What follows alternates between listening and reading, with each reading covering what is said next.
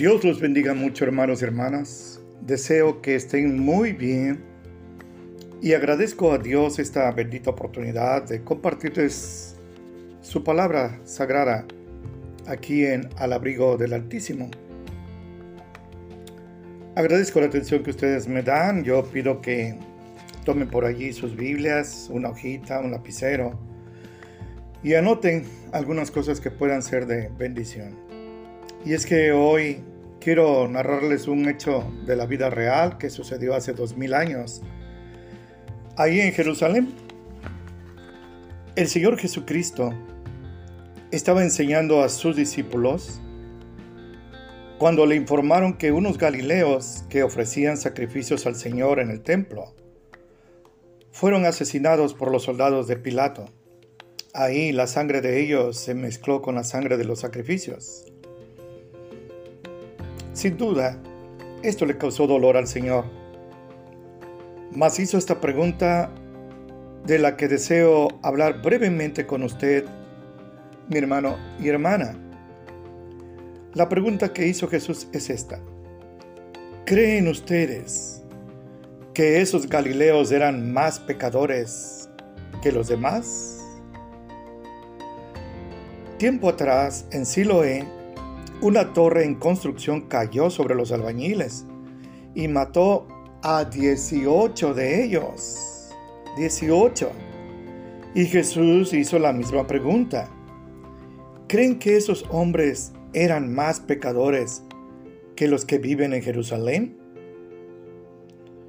No halló respuesta, mas dijo lo siguiente no eran más pecadores que ustedes, pero si ustedes no se arrepienten, también morirán.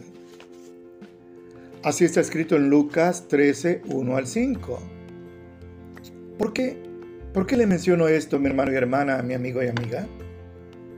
Por supuesto que se imagina que es por los estragos que causó el huracán Grace en muchos lugares algunos tan distantes de la costa, fíjese, como Poza Rica, Puebla, Jalapa, Michoacán y otros que jamás imaginaron que un huracán los afectaría.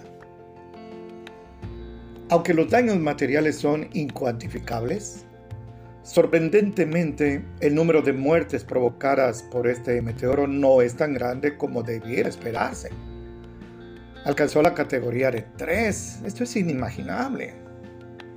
Por supuesto que tan solo una muerte es dolorosísima, más la situación, créame, podría ser mucho, mucho peor.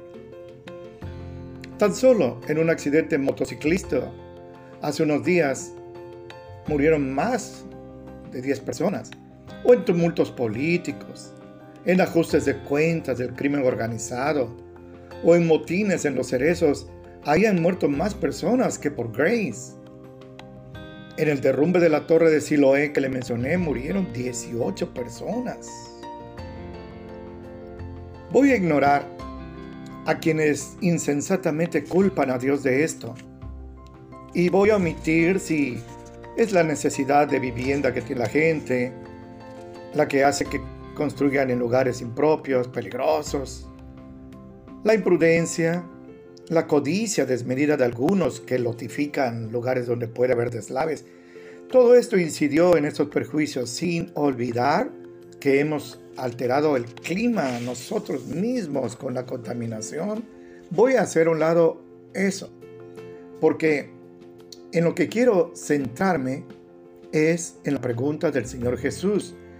Y créame que estoy orando para que usted, mi hermano y hermana, donde quiera que me esté escuchando, reflexione en esta pregunta. ¿Creen que ellos fueron más pecadores que ustedes? ¿De veras, hermano y hermana, cree usted que esa gente de Jalapa, de Puebla, eh, Poza Rica, son más pecadores que usted que vive en un lugar donde el Grace no hizo tanto daño? Aquí personalmente me he preguntado por qué en Coatzacoalcos y la región no estamos así.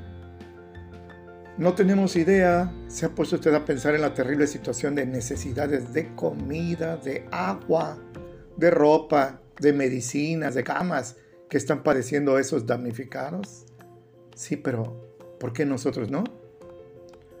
Pues tomando la pregunta del Señor, le digo a usted que me hace favor de escucharme.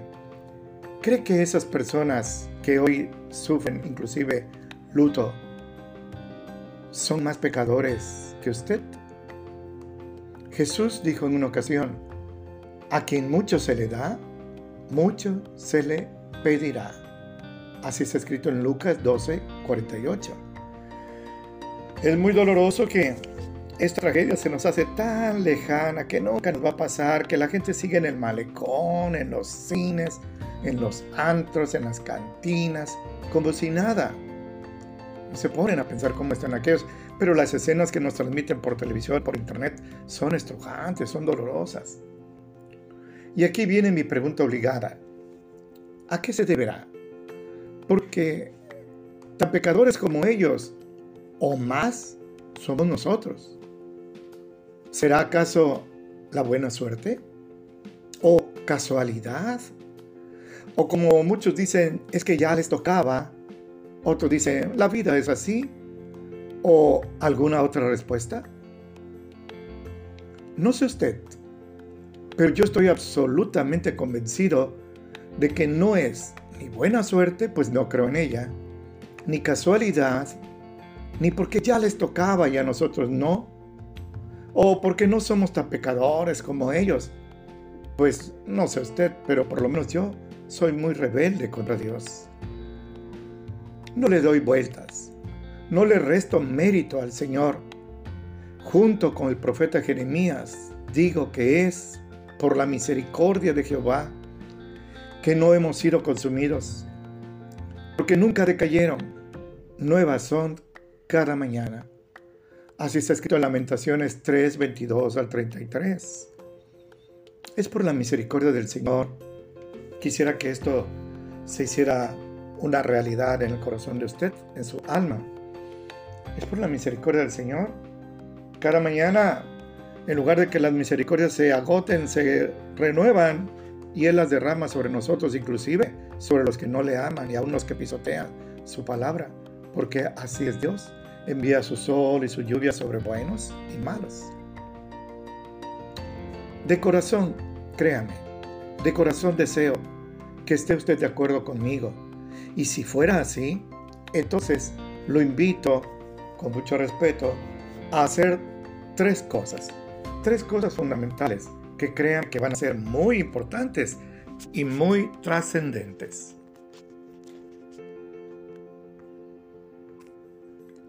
La primera es que ore, ore fervientemente por ellos. Ore por sus familias. Ore por aquellos que desdichadamente hoy están de luto. Un hombre perdió a su esposa y a sus cinco niños, una de ellas un bebecito, una bebecita. Ore por ellos. Y créame, yo le aseguro con la Biblia en la mano que la oración es muy eficaz la oración es poderosa. Santiago, el hermano de nuestro Señor Jesucristo, dijo que la oración del justo, actuando eficazmente, puede mucho. Así está escrito en Santiago 5:16. Lo segundo que le pido, mi hermano y hermana, es que en la medida de sus posibilidades, yo sé que la situación económica es difícil, pero en la medida de sus posibilidades, aporte alimentos, medicinas, ropa limpia, en buen estado, insumos básicos, de esos que llaman no perecederos, para ellos, ya sea personalmente o únase a quienes están haciendo acopio de ellos para hacérselos llegar. Estoy seguro que en su ciudad ya se están haciendo centros de acopio para los damnificados. Quién sabe si mañana nosotros vamos a ser los que tengamos necesidad de estos víveres, de estos insumos.